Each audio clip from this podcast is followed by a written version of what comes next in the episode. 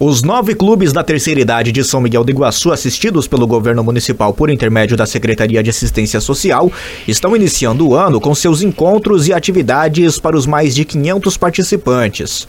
O Clube Maria Detone, da sede, iniciou seus bailinhos nesta quinta-feira no Centro de Convivência do Idoso Ilza Terezinha Piccoli Pagô, com a presidência para o biênio 2023-2024 de Cristina Schossler. É uma tarefa para a gente cumprir, todo mundo se ajuda ajudando. A minha turma muito especial, a minha diretoria. Aí agora é só trabalhar. Tem participantes que estão há muitos anos no clube. É o caso do senhor Oswaldo Bassani, que participa com sua esposa há 10 anos da terceira idade.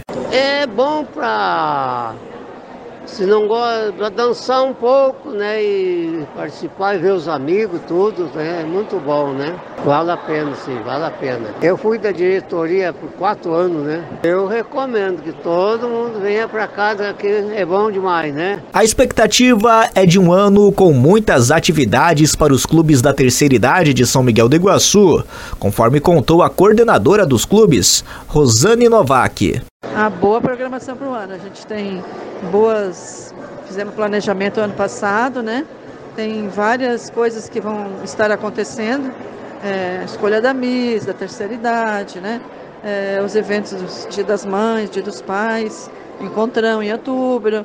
E assim, conforme as necessidades, as visitas dos clubes um com os outros, a gente vai estar atendendo na, no transporte, né?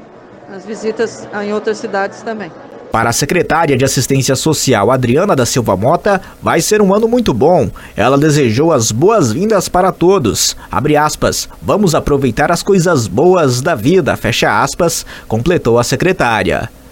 Da produção, com informações da Assessoria de Comunicação, Imprensa e Mídia Social da Prefeitura de São Miguel do Iguaçu, Fernando Figa para a Rádio Jornal.